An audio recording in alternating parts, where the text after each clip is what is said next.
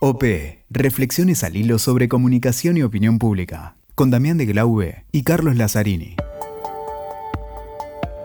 Hola, ¿qué tal? Estamos acá nuevamente con Damián de Globe en OP Podcasts. Mi nombre es Carlos Lazzarini y estamos grabando un especial porque en la primera temporada concluyeron los 12 episodios de comunicación política, opinión pública.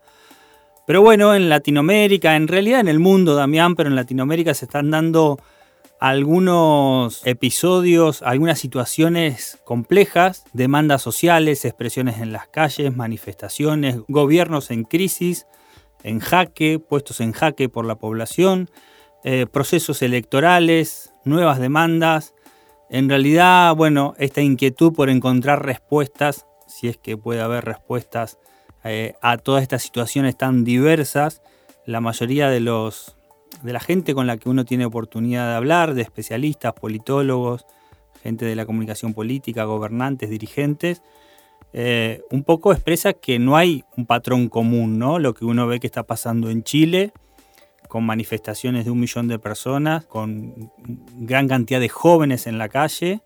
Eh, algunos hablan que es una manifestación de centennials, otros defienden los números de la economía diciendo que Chile ha logrado mantener a lo largo del tiempo políticas de Estado que han ido mejorando los indicadores económicos y sin embargo vemos una insatisfacción social, tal vez producto de nuevas demandas, que se manifiesta fuertemente en la calle y pone en jaque a un gobierno. Bueno, situaciones diversas que se dan en Ecuador, en Perú, en Bolivia, eh, en Argentina con el proceso electoral, alguno podría decir también Brasil, lo que pasa en Europa, por supuesto, con eh, algún contrapunto entre las grandes ciudades y los países, los movimientos separatistas, distintos motivos.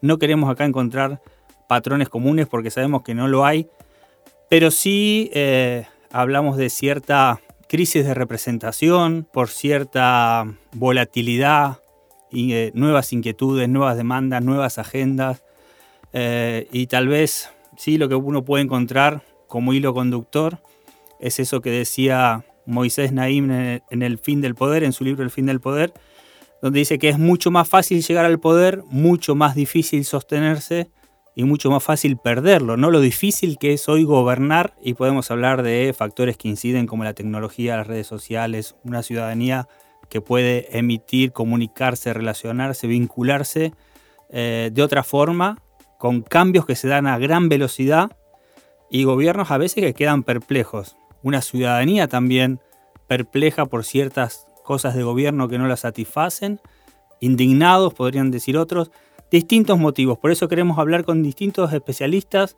de todos estos países o algunos de ellos que están inmersos en situaciones como las que estamos describiendo, ¿no? Y justamente, Cali, es así. La cuestión es que hay muchísimo desde la comunicación y desde la opinión pública para que hablemos de la crisis en Latinoamérica y no mencionamos España. Chile, el sistema político predilecto de la ciencia política, aquellos que estudiamos a finales de la década del 90, eh, Chile era un caso eh, muy interesante, un sistema político estable, más allá del, su única interrupción que fue Pinochet, centro, Incluso centro izquierda, centro derecha, centro, desde alianzas. La economía en Argentina que vive momentos de inflación elevada y demás, se hablaba de Chile que tiene un 2% de inflación anual como el modelo a seguir. Exacto, y además, digamos, las canalizaciones del sistema político siempre estable. Luego tenemos... la buena relación entre la alternancia en el gobierno. Exactamente, los partidos sólidos, las alianzas sólidas, mucha bibliografía muy buena de Chile, desde el caso Chile. Eh, Perú, con todos sus expresidentes eh, presos, o bueno, quien se suicidó antes, de, que lo detengan, pero con su economía que se sostiene, pujante, baja inflación, y su sistema político muy complicado. Teníamos Ecuador con su crisis social eh, luego de la dolarización también. Eh, bueno, que es un modelo que a veces muchos miran, ¿no? Cuando tienen crisis económicas. Podemos sumar el conflicto de Brasil, si bien tenía una salida institucional, hoy tenemos el tema de las movilizaciones hacia Lula, lo que ha sido la salida de, Dilma y Temer. Sí, y un presidente que pierde apoyo popular muy rápidamente. Exactamente, y eh, la última elección, eh, Bolivia, que se da también con algunas cuestionamientos, manifestaciones. Sí, un debate en términos legales si eh, la diferencia que obtuvo Evo Morales alcanza para evitar el balotaje, como determinó la justicia electoral, pero como objetan otros. Exactamente, y la idea de este especial de Latinoamérica, como es muchísimo el abanico, quizás sea un poco más extenso, pero tenemos algunos tópicos desde la comunicación y desde eh, la política es eh, la comunicación horizontal. Es un elemento que alienta las manifestaciones populares, controla al Estado en cuanto al control de las fuerzas populares, de las movilizaciones, valga la redundancia. Yo, me eh, acuerdo, me viene a la memoria, Damián, un episodio en los que hablamos con Fernando Dopaso a propósito de las elecciones de las PASO, de las primarias en Argentina, donde un gobierno se sorprendía aparentemente por, por haber perdido por 15 puntos de diferencia cuando esperaba un empate prácticamente. Y Dopaso nos decía, Fernando nos decía, acá no hubo sorpresas, sino que hubo sorprendidos. Un poco me parece que... Y eso lleva algo que vos... Uno lo podría, podría, decir, en, claro, ¿qué pasó en realidad? ¿Dejaron de escuchar? Eh, ¿Dejaron de conversar? Lo llevó al caso Chile con otra complejidad y motivos absolutamente diferentes, pero uno podría decir, el episodio emergió, irrumpió de una forma que muchos podrían decir, por lo menos desde Argentina se lo miraba diciendo, ¿qué pasó? Si estaba todo tranquilo. Exacto. La, durante muchos años. La propia política chilena parecía eh, haberse sorprendido. Entonces, como dice Dopaso, digamos, en realidad no hubo sorpresas, sino que hubo sorprendidos. Había una demanda que nadie escuchaba. Y nos lleva justamente a eso, Cali, que bien vos mucho insistís. La política escucha, no escucha la endogamia, ¿no? el Durán Barba habla de el mal del palacio, el dejar de escuchar, el estar encerrado en el palacio. Y hoy hay mucha más. Perder el terreno, ¿no? Hoy hay muchas más chances de escucha. No es solo la visita, sino tenés tecnología, tenés encuestas, tenés mucha cuestión para que vos entiendas instrumentos, exactamente hacia dónde va eh, la necesidad quizás popular. Y otra cuestión, Cali, también para que pensemos los liderazgos están en crisis. Los liderazgos. Surgen eh, outsiders, surgen nuevos liderazgos. No entienden quizás que la cuestión no es lo que ellos piensen, sino también que lo que, insisto, vos decías, la opinión pública eh, manifiesta y escucha el mandato que da. Bueno, la opinión pública no tiene más paciencia. Basta con observar cómo irrumpió Trump, Bolsonaro, Macron en Francia. Y a su vez, eh, como el caso de Macron, como también con mucha velocidad, con la misma velocidad con la que llegó, cayó su popularidad. Pues eso decíamos al principio, fácil llegar, difícil mantenerse, muy fácil de irse. Mucha volatilidad. Bueno, para que sepamos un poquito eh, o estemos más en tema, este especial de Latinoamérica, que bien merecía un especial, tiene eh, como dos, dos etapas. Una es en general, donde hablaremos ahora con Mariano Beldi, que es un politólogo, la ciencia política presente, periodista, es analista de CNN, tiene varios libros, y también con Joaquín Mariño de Infobae, que le da un enfoque más eh, generacional a este tipo de conflictos, donde las nuevas, él manifiesta que las nuevas generaciones tienen una capacidad de movilización y de impaciencia mucho más alta. Así que la idea es que tengamos con estos dos especialistas un panorama general, que hablemos del panorama general de esta crisis en Latinoamérica. Para después meternos en cada uno de los Después, en, cuestiones muy particulares, claro, y tendremos a eh, tres especialistas, Cali, contanos, que eh, vienen, además son expositores de la comunicación en muchos aspectos, en muchos congresos, en muchos eventos académicos. Sí, una de ellas, por ejemplo, Ivana Torrico, que uno puede leer habitualmente en las redes sociales porque es alguien que está comunicando mm, prácticamente todo el tiempo, ¿no? Sobre lo que pasa en estas, con estos eventos comunicacionales y eventos políticos. Y, nos da tópicos, ideas, hipótesis.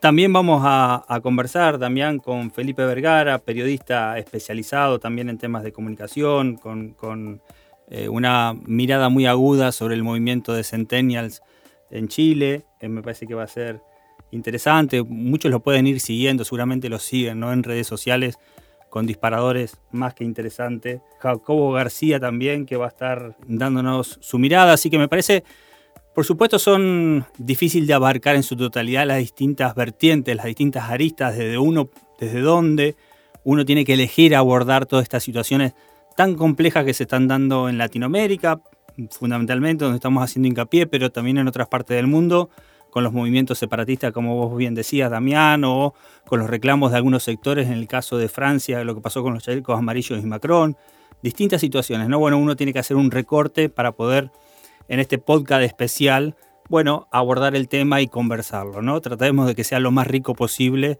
eh, y que colme las expectativas. Y tal cual, y también un poquito es qué elementos de la comunicación política en este diálogo, diálogo conflictivo, de crisis, como hablaba Mario en el podcast. Sí, cuando hacía la diferenciación, que a veces es tan fácil caer eh, o incurrir en el error de hacer, aplicar comunicación de campaña y luego mantenerla, sostenerla durante periodos de gobierno, o cuando se mezcla la crisis y uno está en el poder, entonces es comunicación de gobierno, pero también es comunicación de crisis, o como se dio en el caso argentino, que está eh, un partido en el gobierno teniendo que lidiar con la comunicación gubernamental de crisis, inmerso en una fuerte crisis, para sostener su mandato hasta el final de término y además en plena campaña electoral. Bueno, situaciones por demás complejas. Exacto, y cómo se da, cómo se gestiona esta comunicación con la opinión pública, cómo se gestiona la opinión pública, cómo algunos comentarios no son más que nafta en un momento de incendio, cómo una táctica, cómo se piensan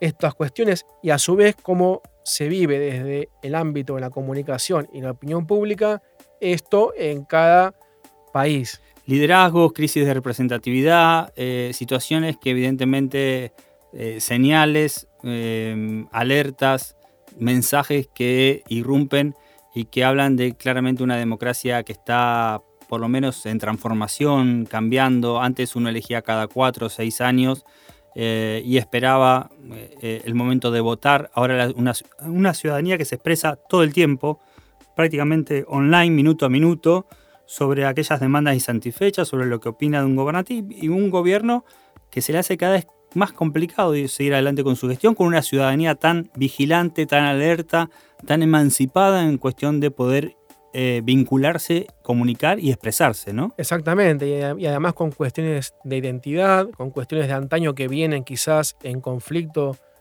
silenciadas y en un momento de crisis todo sale a la luz y el conflicto se hace desde una pequeña cuestión una bola de nieve insostenible. Generaciones que no están dispuestas a esperar Exactamente. Como muchos pretenden. En tiempos donde todo es inmediato, Exactamente. la política aún se queda con sus También tiene que acostumbrarse a dar respuestas inmediatas. Y es muy difícil, exacto. Cómo conciliar aquello que es una política de Estado más a mediano y largo plazo con las demandas urgentes. Exacto, así que bueno, Cali, vamos hablando con, con aquellos que están muy en la cuestión. Con los que saben. Y veamos su opinión, exactamente. Hola Mariano, muchas gracias, la verdad, por escucharnos, charlar acá un poquito con nosotros. Bueno, en este contexto de Latinoamérica, ¿no? Donde país que nombremos, país que tiene un conflicto. En, ¿Cuál es el panorama general que vos ves o analizás de, esta, de este momento de Latinoamérica?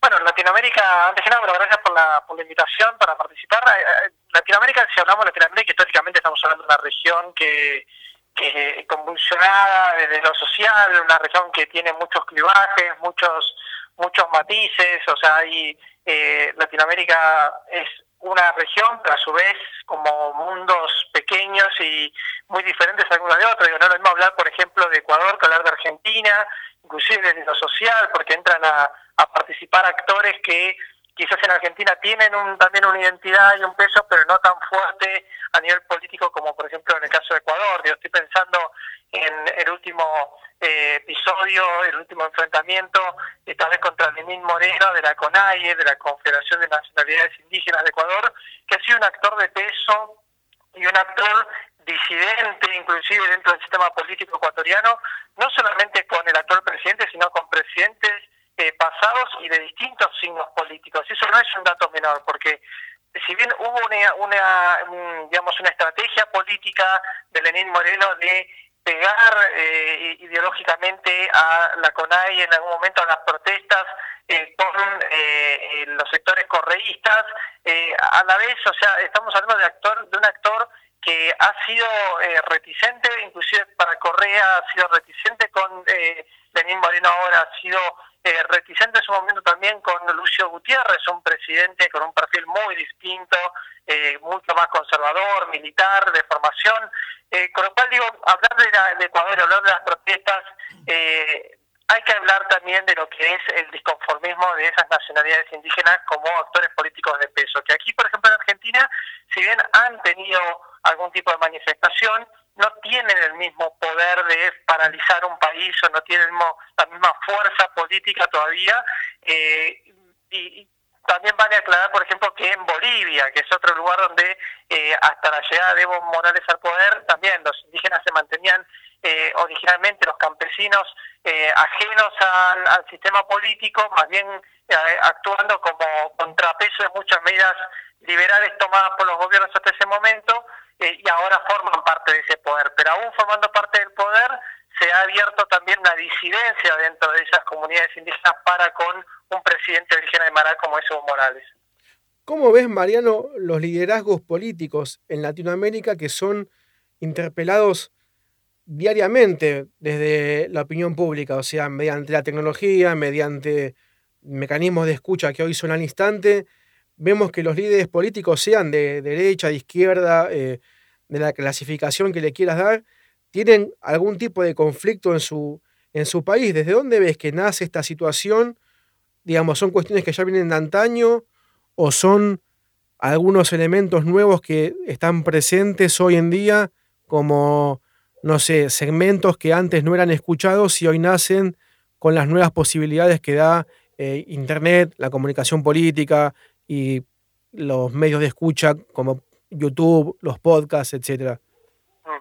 Bueno, hay una respuesta de, digamos que una pregunta que requiere múltiples respuestas, ¿no? O sea, empiezo por la última. Yo no soy amigo de la teoría de que Twitter derriba un gobierno, o sea, yo creo que si un gobierno se cae es porque no tiene fuerza y respaldo popular, eh, y eso es a la vieja usanza. La diferencia con Twitter es que ahora es una herramienta política más de comunicación, eh, y obviamente eh, un gobierno y, o, actores políticos no pueden estar ajenos a una herramienta de comunicación como es Twitter, como el día de mañana será otra herramienta distinta, como antes era el uso de los panfletos. Digo, eso es simplemente una manera de comunicar y generar eh, legitimidad para una acción o, un gobierno, en todo caso, para eh, legitimidad para su conducción.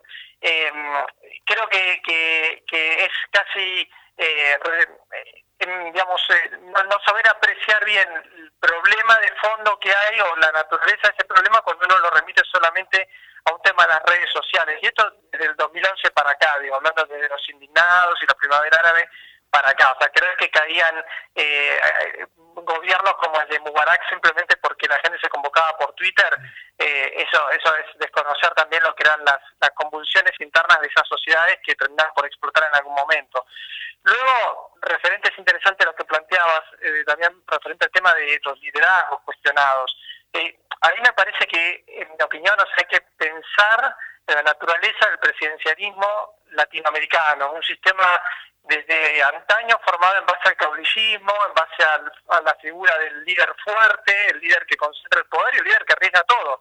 O sea, o genera todo el apoyo popular y gobierna con ese apoyo popular, o inmediatamente cuando pierde la elección en mitad de mandato y ya comienza a perder poder en la Cámara eh, de Diputados o del Senado, comienza a trabarse también su liderazgo de alguna forma. Es un juego de suma cero que hasta es difícil de sobrellevar en estos tiempos de coaliciones, donde si bien hay un grupo de partidos que integran esa coalición con un interés común, que es acceder al gobierno, al, mejor estilo schumpeteriano, ¿verdad?, de ganar elecciones, eh, más allá de que puedan disentir en algunos aspectos de sus programas o puedan compartir otros, lo cierto es que el presidente es uno luego, el que tiene la suma del, poder público eh, como autoridad, como cabeza de jefe de Estado y de gobierno, es uno solo, no son eh, dos de esa coalición y a partir de allí ya tenemos un problema con el cual el presidencialismo latinoamericano siempre le costó sobrellevar, que es el tema del poder y la concentración de poder.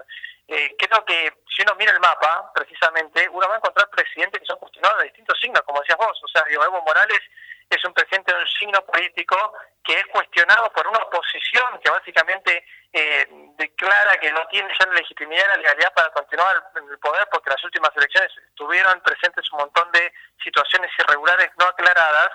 Y del otro lado también uno mira un presidente eh, como Vizcarra, por ejemplo, también eh, peleado con el, con el Fujimorismo, con la Prismo, como dos máximas expresiones tradicionales de la política peruana, y un presidente que es huérfano tiene un poder legislativo propio, eh, o uno mira, por ejemplo, la situación en, en Venezuela, donde hay dos gobiernos, básicamente, o sea, algunos países reconocen uno, otros países reconocen al otro, una república que no funciona como república porque no tiene contra no, funciona como balance de poder entre, entre ellos mismos porque se desconocen.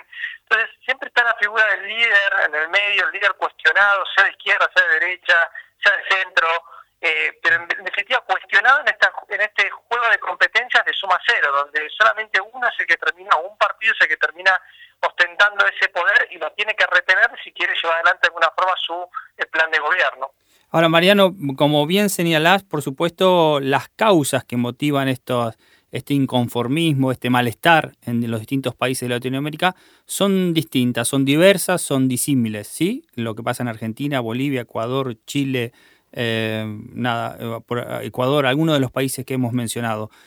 Pero me parece que sí hay un factor nuevo que tiene que ver, eh, estos reclamos que vos mencionabas, hay algunos reclamos que son históricos y, los gobiernos eh, que lo pueden manejar de mejor o peor manera, eh, eh, conflictos que se agravan en, determinadas circunstancias y que se calman en otras circunstancias, pero que uno sabe que el conflicto está ahí latente y a veces se hace más presente y a veces menos.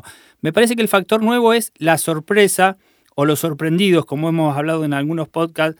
Eh, un caso, Chile me parece paradigmático, como sorprendió, o tal vez no, pero lo vimos de afuera como que irrumpió de manera sorpresiva.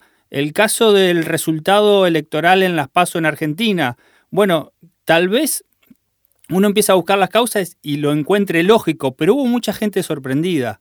Lo que pasó en Chile, digo, hay una dirigencia sorprendida, ¿no? Sí, sí, a ver, creo que, creo que nosotros los, los periodistas, los eh, politólogos que estamos metidos en, en, el análisis político permanente, los mismos políticos, los dirigentes, vivimos también en una especie de burbuja en la cual nos vamos retroalimentando de nuestros propios análisis y a veces, como dicen ustedes, hay, hay algo que se está cocinando afuera de eso y que nos cuesta verlo y que terminamos corriendo detrás después de eso para intentar interpretarlo de alguna manera. O sea, me parece que, que eso tiene que ver con los fenómenos sociales. Y si después uno va a las raíces de, esos, de esas reacciones populares, uno dice, ah, claro, o sea, ¿cómo, ¿cómo no nos dimos cuenta de esto antes? ¿Cómo lo vimos antes? Pero me parece que que a veces eh, cometemos el pecado ese de vivir en ese, esa suerte de burbuja eh, interna nuestra con un efecto campana en la cual vamos tomando lo que digamos vamos aprendiendo y viendo nosotros y eso se va reproduciendo entre nosotros mismos y entonces terminamos no viendo lo que parece un factor externo que está más alejado. Eh, estoy hablando de una manera general, posiblemente haya muchos, hay otros politólogos, periodistas y dirigentes que así lo han visto y, bien bien por ellos, porque eso hace mucho más sano a la democracia. Pero eh, creo que el grueso, nos, cuando nos sorprenden las cosas es porque, dígase por un montón de factores, estamos, eh, digamos, ensimismados en, en, nuestro análisis. Y, eh, digo, para el caso Chile, digo, que lo mencionaban ustedes, eh, el, caso chileno, históricamente, si nosotros miramos los, números del modelo chileno, sí vamos a ver números que brillan, o sea, eso está claro. Sea, nadie cuestiona que Chile tiene muy buenos índices a nivel de, desarrollo humano, de ingresos per cápita. Además, el problema estructural de Chile es otro. El problema estructural de Chile es, históricamente, es un país desigual. Y esto no es de ahora. Digo, esto, si, uno revisa atrás en el tiempo e intenta ver los análisis cuando surgieron las protestas estudiantiles en 2011 y le surgieron a, Piñera, cuando le surgieron a Bachelet en 2006. Sí, pero eh, disculpame que te interrumpa, pero algunos sostienen que esa desigualdad, que, que es clara y es evidente, no ha ido desmejorando, sino que se ha ido corrigiendo muy poquito. Digo, si uno mira los números, pero evidentemente hay un inconformismo que no está registrado, ¿no? Claro, esa desigualdad es parte, digamos, de la, de la, en todo caso, de la respuesta, no es toda la respuesta. Tampoco nos podemos enamorar de, ese concepto, porque no nos deja ver otras cosas. Eh, por ejemplo, digo, eh, es cierto que decís vos, o sea, pequeñas correcciones. Digo, tomo el caso del sistema educativo, lo que motivó las protestas en, en 2006 a Bachelet, 2011 a Piñera es el tema del acceso a la educación universitaria, lo cara que es la educación universitaria, eh, la, la, deuda en la que, contraen, digamos, muchos de los que quieren estudiar, frente a lo que son los ingresos reales para poder afrontar esas deudas. eh, hasta, hasta ahí, digamos, hubo un intento, el primero de Piñera, luego de Bachelet, de ir corrigiendo ese sistema de a poco con algunas becas. Pero, por ejemplo, hoy uno habla con un dirigente estudiantil como Jojo Jackson, que es diputado del Frente Amplio, uno de los dirigentes en ese momento. Y ellos plantean que en realidad, o sea, si bien se han logrado corregir algunos aspectos, todavía no se logra corregir el problema de fondo, que es que todavía, por ejemplo, las matrículas siguen siendo muy caras para lo que es el ingreso promedio de, de, Chile. O sea, entonces, ahí lo que empezamos a incurrir es en algún tipo de elitismo también en, en, la educación, que o sea, es obvio, siempre hay universidades que son más caras y universidades que son más baratas, digo, pero el problema es cuando muchas de esas universidades son caras y ahí es donde ahí empieza a haber un problema para darle una respuesta a ese reclamo social. O sea, eh, y si yendo a los casos puntuales de, de, este último estallido social, digo, no era solamente una cuestión, ni siquiera la educación entró en este caso en la, agenda, si bien hubo eh, muchos estudiantes que fueron los primeros que llamaron a esa desobediencia civil de saltar del molinete, casi como diría una, una, una, digamos, una desobediencia muy pava, por decir de alguna manera, eh, pero que terminó generando todo después el, malestar por la respuesta del gobierno primero de eh, frenar eso con los carabineros. O sea, la, decisión de, avalado no por Piñera, porque nunca quedó claro, de los carabineros metiéndose en las estaciones y arrestando a la gente para que pague el boleto, eso fue lo que empezó a generar un montón de rechazo, dicho por los propios actores, digo, no, no, no, no por mí, digo, dicho por los propios actores con los que uno conversa en, en ese momento. ¿Por qué reaccionaron de esa manera? Eh, y a partir de ahí uno empieza a ver un montón de cosas que le van diciendo, y además no es solamente esto, además es que nos aumentó la luz hace un mes, además es que eh, vemos en las noticias que, el, eh, por ejemplo, el, eh, hay determinadas exenciones para, de impuestos para los ricos. además vemos que en un caso en el cual involucra a un empresario o un político de alto rango, digo, propio los hijos de Bachelet, que estuvieron involucrados en causas de corrupción, para no hablar solo de Piñera, eh, la justicia no le cae con el mismo peso que le cae a, cualquier otra persona. Y, ese, es, ese es lo que, donde hay que ver la, naturaleza de, ese disconformismo, no solamente con la desigualdad social. O sea, la desigualdad social en el ingreso, sí, pero además en un montón de otras cosas en las cuales hay determinadas élites que sí, ya, que ya no se tolera, digamos, que antes eh, por ahí en algún momento se toleraban, ahora no se tolera y se necesita una respuesta más rápida, ¿no? Exactamente. Y después hay una larga teoría que tiene que ver con la trampa de los ingresos medios, que es interesante siempre analizarla en, en, la luz de, de, los gobiernos, digamos, de Latinoamérica, inclusive de los gobiernos de la centroizquierda que gobernaron y que con sus políticas eh, fueron políticas, algunas que de populista, otros no, o sea, también eso te debate aparte, pero digo, en definitiva que permitieron determinado crecimiento de algunos ingresos bajos en la sociedad a determinados lugares donde antes no accedían.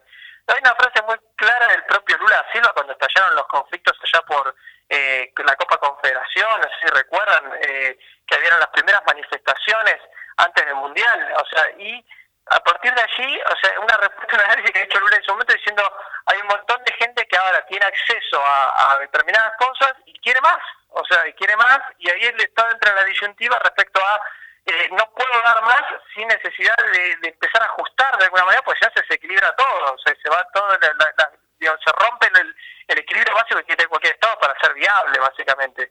Y a partir de allí es lo que se conoce como la trampa de ingresos medios, que explica mucho de también situaciones de conformismo social en distintos lugares de Latinoamérica, donde, como bien decían ustedes, se fueron corrigiendo algunas cuestiones, algunas cuestiones se fueron mejorando, pero a su vez, esa generación que viene detrás, que está un poquitito mejor quizás que los padres y pueden acceder a otras cosas, naturalmente van a querer acceder a otro nivel, porque es la, historia natural de los peldaños sociales. A medida que uno va escalando en la sociedad, necesita una mejor educación, quiere, aspira a un mejor trabajo, aspira a tener más plata para poder tener mejores, mejores eh, disfrute, un mejor disfrute para su familia, para ellos, y a partir de allí, obviamente, cuánto el Estado, cuánto los privados pueden ir a la par de esas demandas sociales. Mariano, mm, buenísimo, muy claro. La última consulta, y es quizás la, pregunta del millón, ¿no? que es imposible. ¿Cómo ves el futuro? ¿Se canaliza institucionalmente esto? Eh, o si no, será mucho más conflictivo y a su vez, ¿habrá nuevos liderazgos o serán contenidas estas protestas por líderes tradicionales? ¿Cómo ves este escenario a futuro? No, yo creo que es interesante ver porque Latinoamérica me parece que está perfilando liderazgos nuevos. Inclusive hasta te diría que está perfilando liderazgos de sectores ultras, nacionalistas, conservadores, pero de los, los que son eh, con un discurso mucho más, más eh, duro, eh, que antes lo veíamos mucho en Europa y que no lo veíamos tanto acá. Pese que existían, pero tenían un porcentaje mínimo de representación. Y sin embargo, el fracaso, digamos, en algún punto de la democracia, de, la democracia no como sistema, sino de, los actores de los partidos tradicionales, ha motivado que en los últimos tiempos surgieran liderazgos diferentes.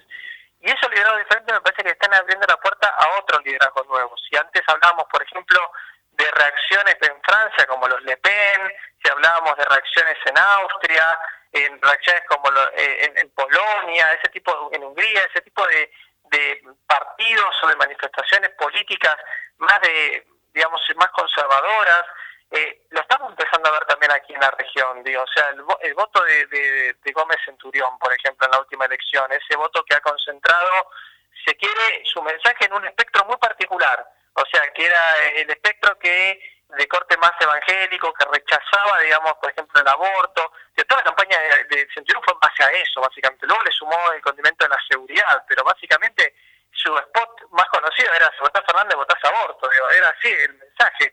Y de hecho un poco en el debate tuvo ese problema Gómez Centurión de diversificar su, su, sus ideas políticas y ir más allá de, esa que había sido su bandera y la de la seguridad después. Eh, pero si uno mira, por ejemplo, la última elección en, en el caso de, Bolivia, presten atención al personaje del doctor Chi, como le llamaban, un político de origen coreano, eh, boliviano, que ni siquiera hablaba bien del todo el español y concentró casi el 10% de los votos en un voto que era también básicamente anti, anti políticas de, eh, de educación de género, anti, anti aborto, o sea, e, ese mismo espectro político llevado a Bolivia, donde hasta hace poquito no tenía esa representación. Y en el caso de Uruguay lo vemos con Manini Ríos, por ejemplo, también, un ex militar que de la noche a la mañana forma un partido político, pero lo forma porque había una expresión política dando vueltas que no encontraba un liderazgo, una voz. Y lo hace básicamente oponiéndose al Frente Amplio de Tabaré Vázquez y a partir de allí creando su propia fuerza Cabildo Abierto que va a tener en su primera elección representación legislativa, tanto en el Senado como en diputados, y reúne el 11% de los votos.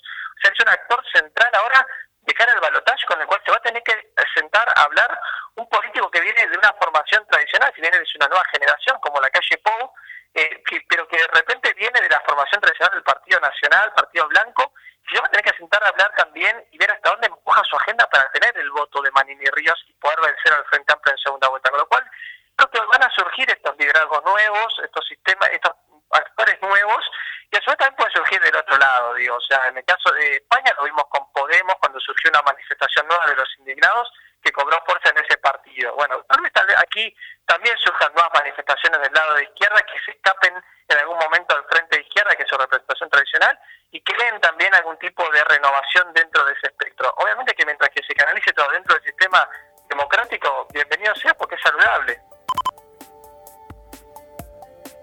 ¿Qué tal, Joaquín? Bueno, muchas gracias por eh, esta, esta charla con nosotros. Y bueno, en el contexto latinoamericano que estamos viviendo de crisis, eh, ¿cuál es tu visión acerca de la, la crisis de los liderazgos en, en la, acá en América Latina y esta nueva generación de millennials, centennials que solicitan soluciones de manera inmediata, ¿no? Y que a su vez se mantienen conectados con la tecnología. Es interesante eh, hacer un análisis de lo que está pasando en, Latinoamérica, ¿no? A partir de, yo no sé si, si el análisis hay que hacerlo a partir de los jóvenes que están eh, llevando adelante las protestas en muchos de los lugares de, Latinoamérica o a partir de la crisis de liderazgo, como decían, hay una, una combinación un poquito letal, ¿no? Como si fuese que nunca antes en la vida hubo tanta desconexión entre los líderes, por ahí adultos, y los jóvenes que saben que se está jugando su destino, porque también se entra creo que dentro de este análisis entra todo lo que es el activismo por el medio ambiente, por ejemplo, donde también empezaron a tomar protagonismo político los jóvenes. Eh, hay una y también por otro lado la, esta arena política nueva que son las redes sociales que, que, llevan a la gente a la calle, contrario a lo que se pensaba que, que, la, que la calle había terminado, había dejado de ser la arena política como era en el siglo XX, al parecer las redes sociales la complementan y la llevan a la calle, por lo cual es un fenómeno de varias aristas que es bastante interesante. Justamente decías algo muy que nos, nos es muy interesante, el tema de las redes sociales. Eh, ¿Vos qué opinión tenés? ¿Fomentan la movilización o a su vez también controlan la movilización en tanto y en cuanto vemos videos de los carabineros quizás abusándose o en, o algún elemento de seguridad del Estado haciendo acciones que no son, o tomando acciones, perdón, que no son propias para una fuerza de seguridad. Este juego, la nueva generación, lo maneja muchísimo más eficaz que aquellos que están hoy en la situación de liderazgo político. Bueno, sin duda, ¿no? Sin duda que si, si los líderes políticos quieren salir a la, la cancha de las redes sociales, corren con gran desventaja, porque ¿cómo hace Piñera para hacer una comunicación que sea tan persuasiva como la de los chicos de 20 años que están comunicando en contra de él? es muy difícil, está jugando en, en, otra cancha, en la cancha de los pibes, absolutamente. Por otro lado, las redes sociales son, si se quiere, un elemento de control, ¿no? Para evitar los abusos de violaciones de derechos humanos y demás, porque se pueden difundir rápidamente todo este tipo de, de, de abusos y de quiebres en los estándares de derechos humanos. Eso es una, una gran bondad de la herramienta, porque por eso vimos tantos videos, ¿no? De carabineros pasados de rosca y eso hizo que muy rápidamente la ONU mande una, nación, una misión de, relevamiento, pero por otro lado también corremos el riesgo de la fake news eh, y de cómo sabemos cuántos videos, cuáles videos son reales, cuáles videos son de ahora no son viejos, cuáles videos, cuáles fotos son genuinas. Pasó con lo del Amazonas, que había salieron un montón de fotos del Amazonas incendiado y después nos enteramos que eran de otros años. Entonces, así como sirve en, en gran medida, también hay que estar atentos y tener cuidado eh, para no que la fake news no comanden las protestas. ¿no? Un poco por lo que señalás, eh, podríamos decir o, conversar que hay una como una clase dirigente, unos representantes eh, monitoreando ciertas variables tradicionales, clásicas, digo, las variables económicas, de cómo evolucionan, puntualmente el caso Chile, ¿no? Que se habla, bueno, de inflación baja, de que se ha ido corrigiendo algunas desigualdades y demás, pero por otro lado no están monitoreando, no están escuchando, no están en el territorio viendo que eh, hay generaciones con otro tipo de demandas que no son atendidas y que de pronto irrumpen y parecen sorprender cuando en realidad estaban ahí, ¿no? Evidentemente, y no se las escuchaba. Vos hablabas del cuidado del medio ambiente, puede haber otras, ¿no? En Argentina vimos episodios, por ejemplo, protestas por el veganismo por, o por otras circunstancias que a veces la política tradicional no, no escucha. No, sí, eso es, verdad, es así, pero también es algo interesante que es que hay una doble complejidad, ¿no? Porque por un lado uno diría, el gobierno de Piñera atendió las variables macroeconómicas y de modelo económico del país de un modo que mantiene cierta estabilidad y crecimiento Chile y no escuchó, si se quiere, a esa, eh, o no estaría escuchando a esa sociedad descontenta que uno podría haberla percibido en las redes sociales. Por otro lado, si uno ve, analiza el gobierno de, Mauricio Macri, que, estaban, que están tan atentos o tan modernos en, en cuanto al análisis de la Big Data y de... Sí, a la conversación en redes. Exacto, ellos miran esa parte, tuvieron eso, pero sin embargo desatendieron absolutamente las variantes macroeconómicas y provocaron una crisis igual de... Sí, o estaban convencidos que era lo que había que hacer y después, bueno, cuando con el resultado electoral de aquellas primarias que dijeron, bueno, evidentemente no estábamos escuchando, eh, recién ahora escuchamos, aprendimos, vamos a corregir y vemos que hay gente que no tolera un día más con estas variables económicas, ¿no? Exacto, o sea, la idea de que hay que mirar las redes sociales para saber lo que está sucediendo se echa por tierra cuando miramos el, planteamiento de la campaña del, de Juntos por el Cambio antes de las PASO, que era mirando las redes sociales, y fue un desastre absoluto, y después, haciendo la campaña tradicional, yendo a, la calle, yendo al territorio, hicieron este, este esta levantada bastante considerable, que fue como volver al modelo de eh, analógico, ¿no? Por otro lado, en Chile tenemos un modelo donde desde las redes sociales se, se, se convocó a la marcha más grande de la historia de Chile desde que volvió la democracia, por lo cual nunca podemos dar una receta. Es, interesante. Y en Chile, bueno, eh, tu observación, que uno ve desde Argentina, no sé, eh, relatos eh, a través de la tele, sobre todo también en redes sociales, pero se puede advertir, seguramente hay también relatos ideologizados y, y partidizados, pero uno ve de gente común, mucho de jóvenes, eh, relatos de, decir, bueno, de, pedir cosas comunes, ¿no? De, pedir acceso a ciertas cosas por ahí para Argentina más habitual, a la educación, a la, salud, eh, no pidiendo nada que parta de un relato ideológico, sino más bien eh, de demandas naturales, ¿no? demandas más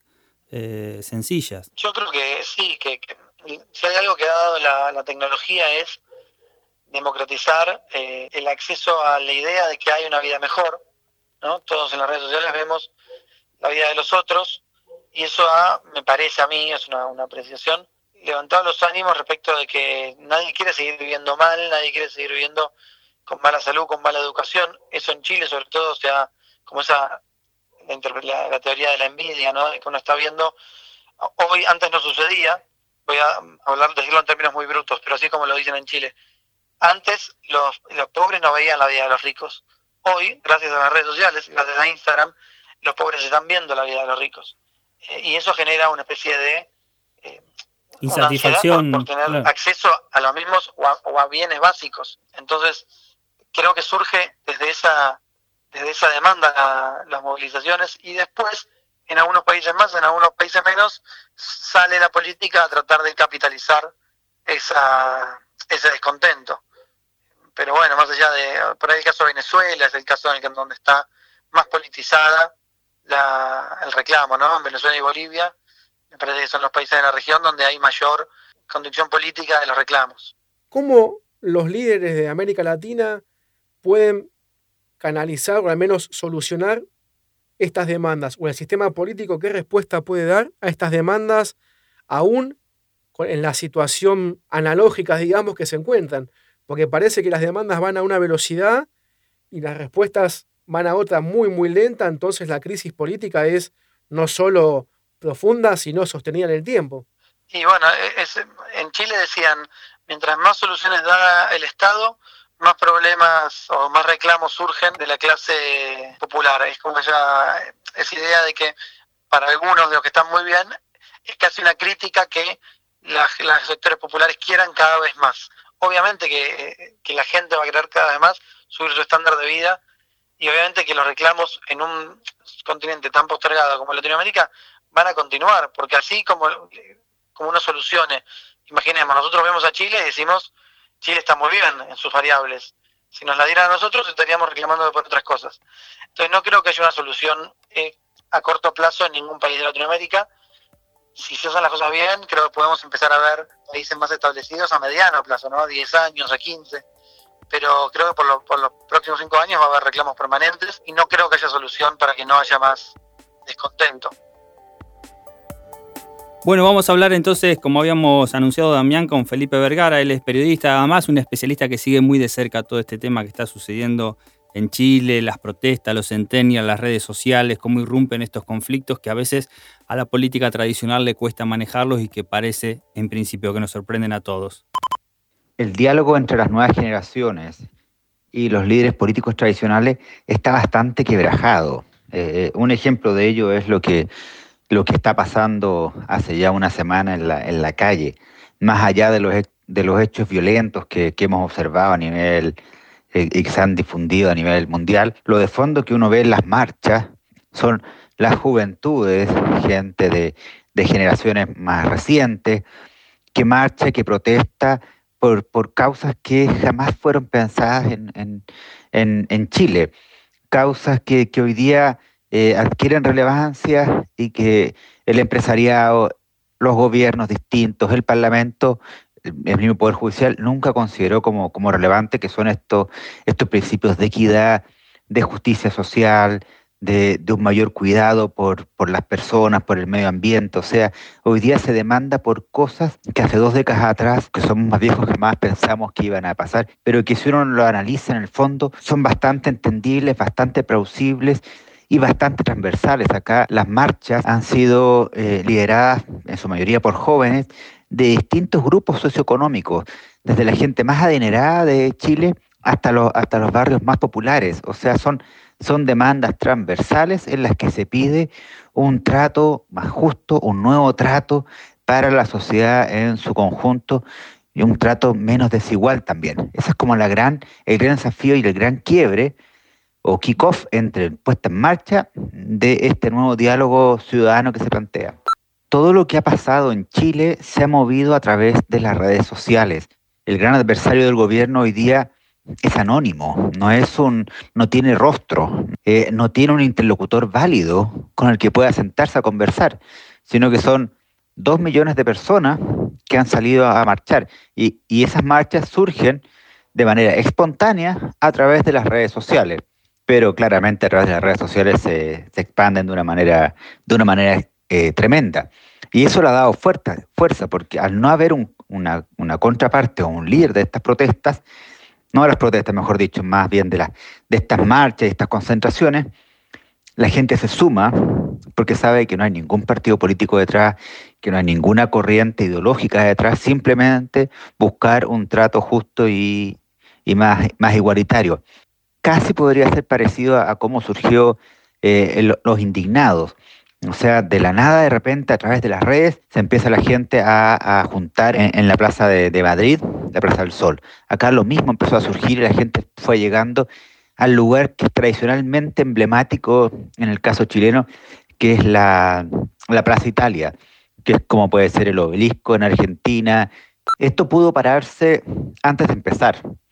Eh, el gobierno tuvo y ha tenido un manejo comunicacional muy, muy dubitativo inicialmente, muy agresivo y además no recogiendo lo que eran clamores populares. En general, el chileno no es una persona de, que reclame con, con vehemencia, que seamos como, como más apasionados en nuestros reclamos. Somos más bien pasivos, somos más bien pacíficos en general.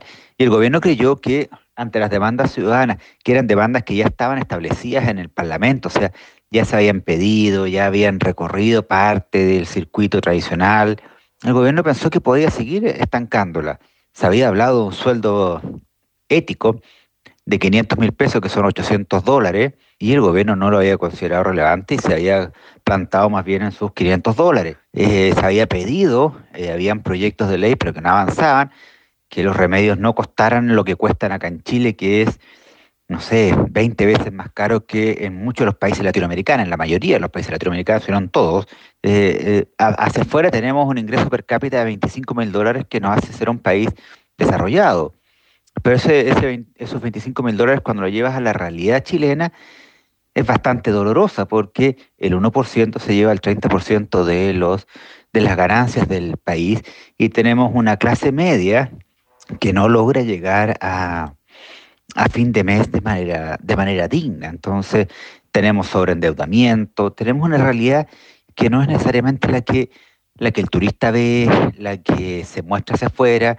Nuestros indicadores económicos siempre van a ser exitosos, pero el problema de la distribución es muy, es muy perversa en, en ese, en ese principio de, de éxito que, que, proyectamos hacia afuera. Eso no lo escuchó el gobierno, no lo, no lo visualizó.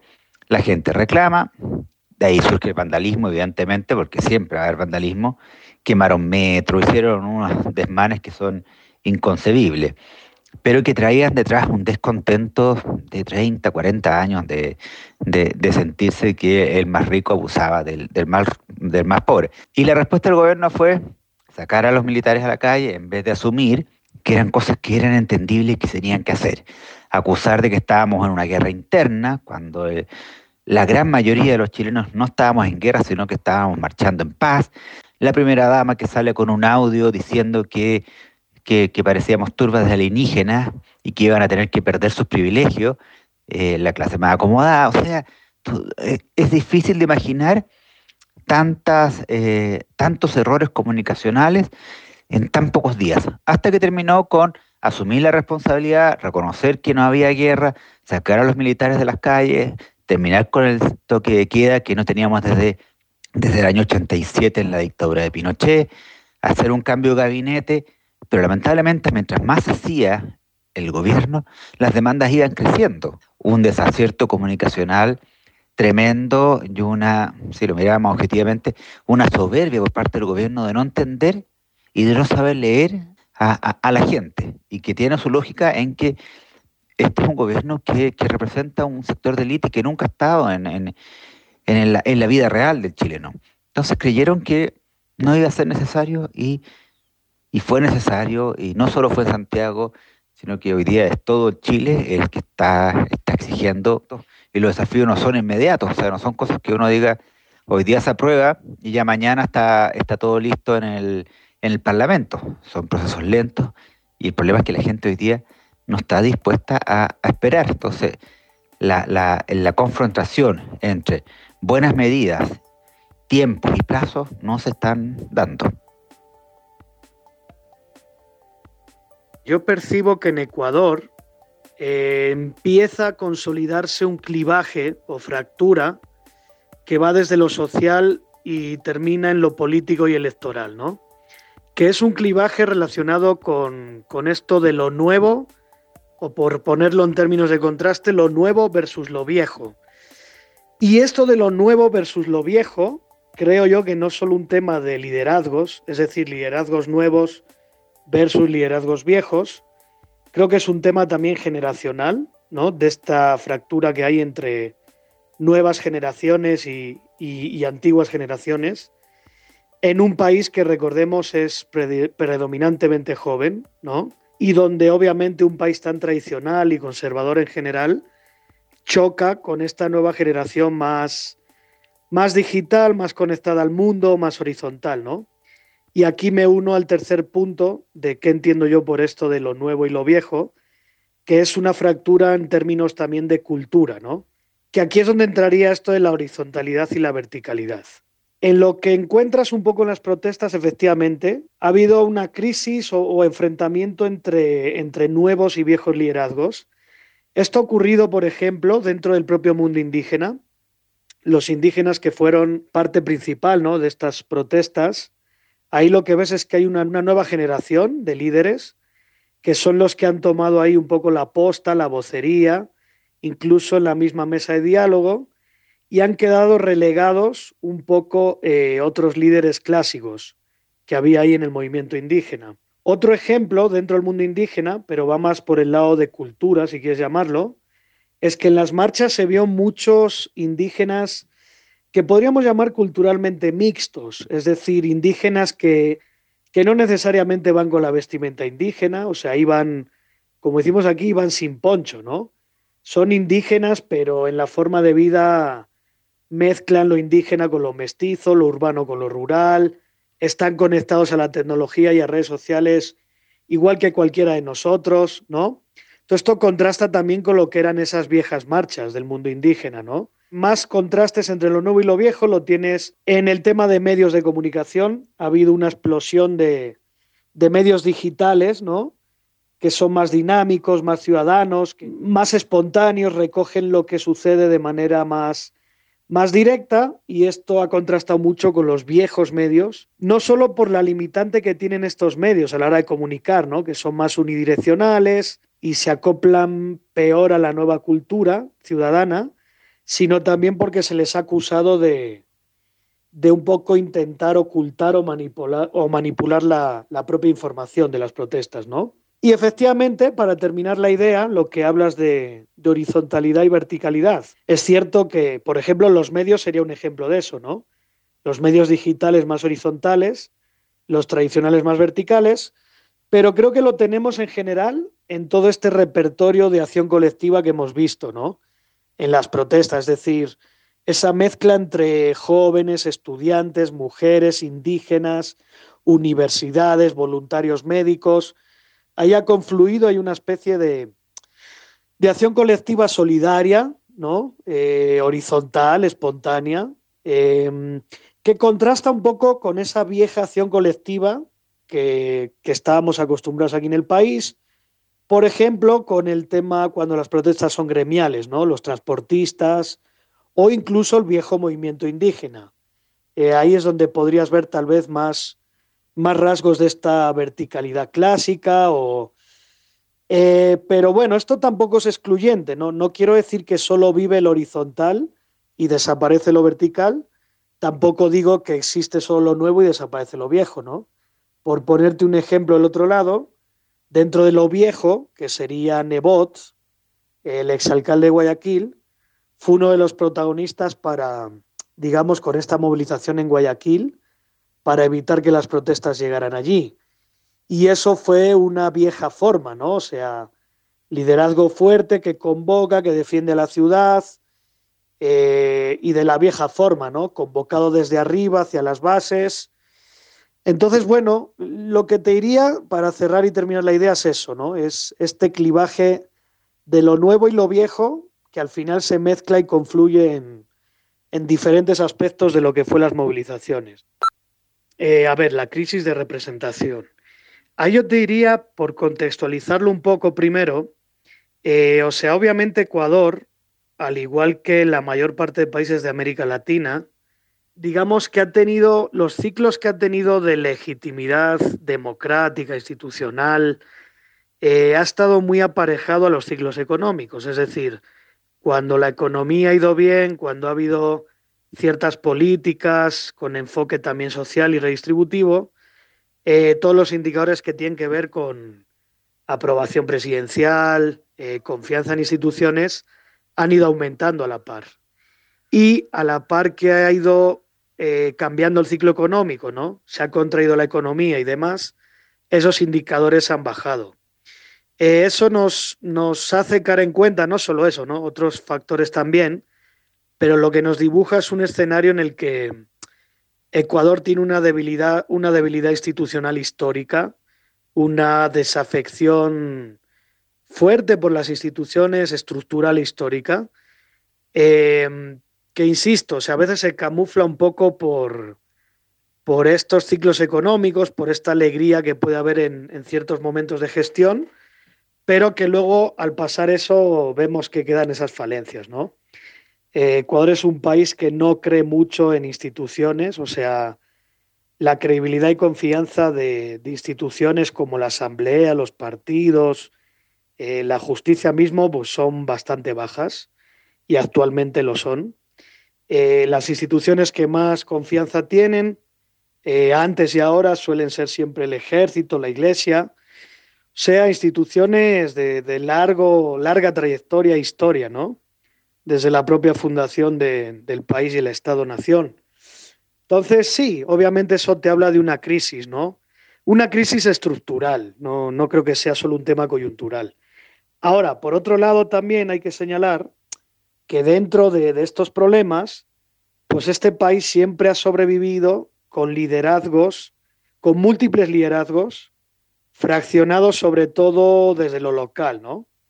Eh, volviendo al tema movilizaciones, tú tienes un mundo indígena donde ahí han tenido constantemente, pues, pues bueno, su, su movimiento, su partido, sus líderes, Tienes el tema Guayaquil, donde la identidad del PSC, Partido Social Cristiano, sobre todo a través de la figura de Nebot, pues ha tenido una, una amplia representación, ha tenido fuerte vocería, ha ganado varios procesos electorales. O sea, tienes un poco identidades partidas, ¿no? Eh, que eso al final sí te habla de que, bueno, la gente sí, sí se siente incluida o representada de alguna manera por estos liderazgos. En algunos casos son locales, en otros casos tal vez más nacionales, eh, pero hay, hay esto también, ¿no? El problema es que a nivel nacional efectivamente sí vemos que, que hay un fraccionamiento, que hay una especie de vacío actualmente, que es una incógnita lo que va a poder pasar, ¿no? De cara al proceso electoral. Eh, por otro lado, también se habla en sitios más concretos como en Quito, pues sí, se habla de una crisis de, representación y de liderazgo en general, ¿no? O sea, Quito siempre fue una ciudad caracterizada por tener liderazgos fuertes, alcaldes fuertes, alcaldes que ejercían vocería fuerte, ¿no? Hacia lo nacional, incluso alcaldes que luego catapultaban hacia la presidencia, ¿no? Y desde hace unos años atrás hasta ahora eso creo que ya es un sentido común aprobado que, Quito tiene una carencia, una falta de, liderazgos, de representación y todo esto, ¿no? Entonces, como siempre, sí, sí creo que se puede hablar de una crisis de representación, pero también luego hay, hay particularidades y, conviven cosas diferentes, ¿no? Sobre las redes, eh, si esto, cómo promueven, controlan, eh, bueno, esto te lo encajaría de nuevo en este tema de lo nuevo y lo viejo, ¿no? Desde las redes aparecen no solo nuevas formas de acción colectiva, de comunicación, de hasta de, encontrar causas, ¿no? de participar en causas, sino que desde ahí mismo eh, se promueven a veces liderazgos no necesariamente políticos que cada vez empiezan a tener más influencia en el panorama. ¿no? Eh, yo ponía el ejemplo el otro día de, de los mismos abogados. Tú ahora un poco por Twitter empiezas a ver un poco ahí a actores que ejercen vocería o influencia y es interesante ver el caso de los abogados, ¿no? Hay dos o tres abogados bastante mediáticos que tienen mucha presencia a través de redes sociales en, en la influencia y en la vocería política, ¿no? Eh, creo que los partidos no, no están todavía adaptados a esta cultura más digital y horizontal, ¿no? Todos los partidos no, no, no tienen, no, no ejercen un liderazgo a la hora de, de generar esta opinión, de, de, generar esta conversación en redes, ¿no? Ahí sí se nota que hay liderazgos más, más ciudadanos, no tanto políticos, que, que a veces ejercen más influencia. Y ahí hay que ver cómo opera esto luego hasta el escenario electoral, ¿no? Si por ahí aparece algo del famoso outsider que dice la gente, o cómo los partidos luego se ven obligados ¿no? a, mirar a esa realidad y incorporarla a sus filas. ¿Cuál es la respuesta desde lo político, la, las estrategias de comunicación, en que hay una polarización en torno a dos posturas, ¿no? Primero la postura gubernamental, que es una postura de, vamos a decirlo como de Estado, estado de emergencia, donde el Estado hace frente a un enemigo, ¿no? Un enemigo que no solo interno, te diría enemigo interno y externo, que es esta conspiración, ¿no? De tanto de fuerzas extranjeras como, bueno, famoso castrochavismo, Venezuela y todo esto, y a la interna esta conspiración de como del correísmo, de fuerzas correístas que a la vez tienen relación con estas fuerzas externas, ¿no?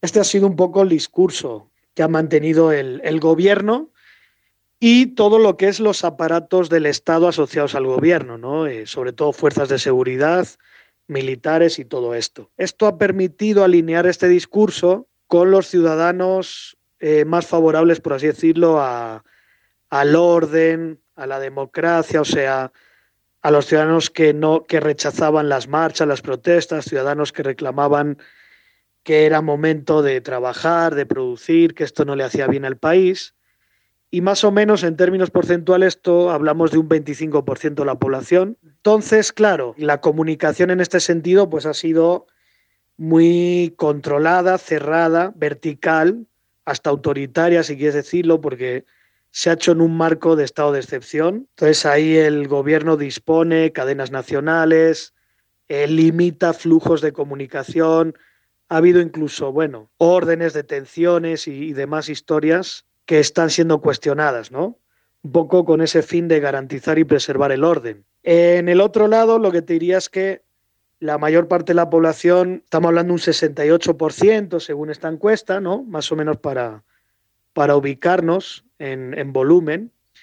Eh, esa mayor parte de la población pues se ha unido a un reclamo, a un descontento, ¿no?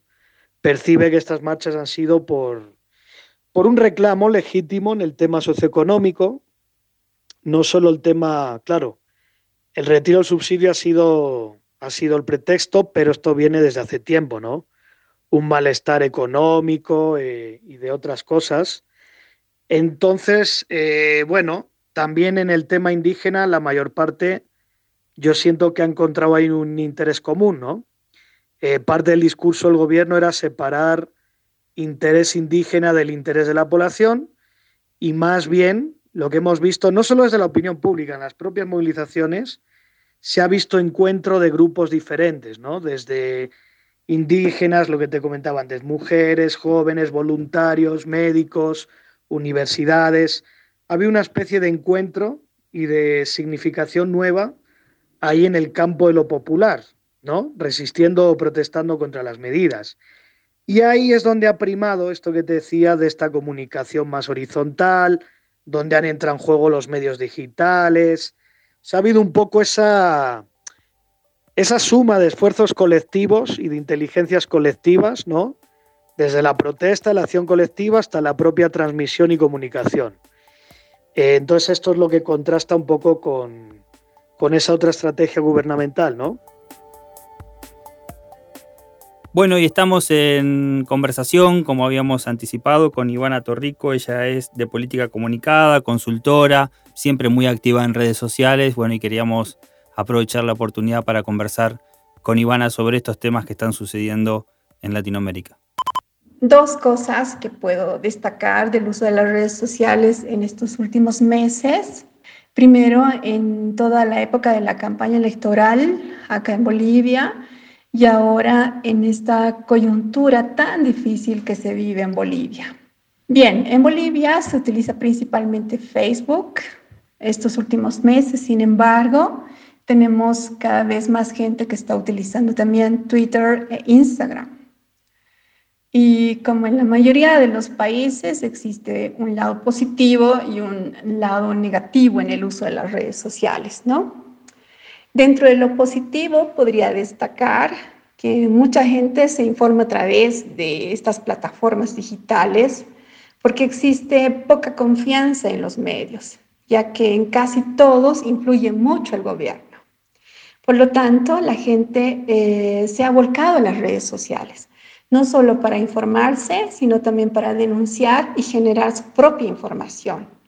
Ahora mismo existen enfrentamientos eh, de, los ciudadanos en las calles, enfrentamientos entre ciudadanos afines al gobierno y críticos al gobierno, enfrentamientos con la policía. En fin, em, la gente publica sus videos, estos se hacen muchas veces virales a través de los influencers, quienes han jugado un papel muy importante en estos conflictos. Frente a la poca cobertura que los medios tradicionales le dan a toda esta lucha en las calles. Se han creado hashtags, existen también muchos memes, storytelling, vemos todo tipo de videos y los jóvenes se autoconvocan a través de las plataformas de mensajería. Los jóvenes prácticamente ya no eh, ven televisión, han encontrado en las plataformas digitales verdaderas herramientas que les ayudan en esta causa. Las sospechas de fraude en las pasadas elecciones fueron viralizadas en Facebook, Twitter y WhatsApp especialmente. El ingeniero Villegas, quien hizo la denuncia, decidió utilizar sus cuentas para ponerse en contacto directamente con gente que quiera hacer sus denuncias o disipar sus dudas. Pero como en muchos países, la proliferación de fake news también fue muy marcada acá. Las burbujas de información, las jerarquías en las redes sociales y están también muy, eh, muy presentes acá en Bolivia. Se ha impuesto el discurso del odio y la polarización. En este sentido, aquí las redes promueven comportamientos tribales, como en otros países, estas tribus que agrupan, retienen y contienen a grupos humanos con los mismos intereses, quienes prácticamente ya no son capaces de dialogar, y entrar en consensos. Muchas veces se hostigan, se desconocen y hasta se desacreditan y esto pues naturalmente está socavando eh, nuestra convivencia en democracia. Eso prácticamente podría, eh, podría destacar del uso de las redes sociales en Bolivia. Bueno, mm, distintas voces, ¿no, Damián? Me parece interesante las que hemos recorrido le pedimos disculpas a aquellos que están acostumbrados a escuchar nuestros episodios en, de OP Podcast, que en realidad suelen durar 15 minutos. En este, como justamente lo llamamos, un especial, fuera de temporada, porque nos parecía que ameritaba.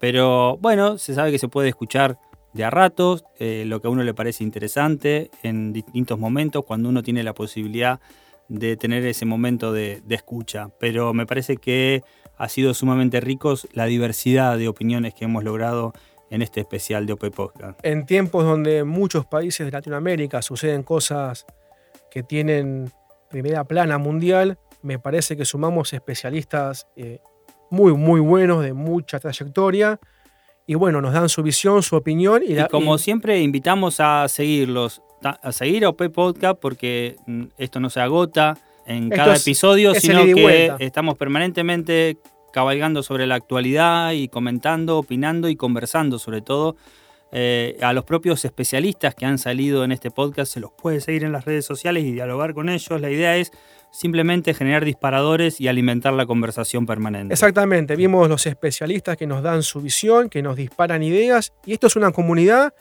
cuya finalidad de este podcast es que haya un diálogo todo el tiempo. Así es, ustedes saben, somos Damián de Globo y Carlos Lazzarini. Esto fue OP Podcast, un episodio especial por la convulsionada Latinoamérica y una democracia cada vez más incierta. Escuchaste OP con Damián de Glaube y Carlos Lazzarini. WeToker. Sumamos las partes.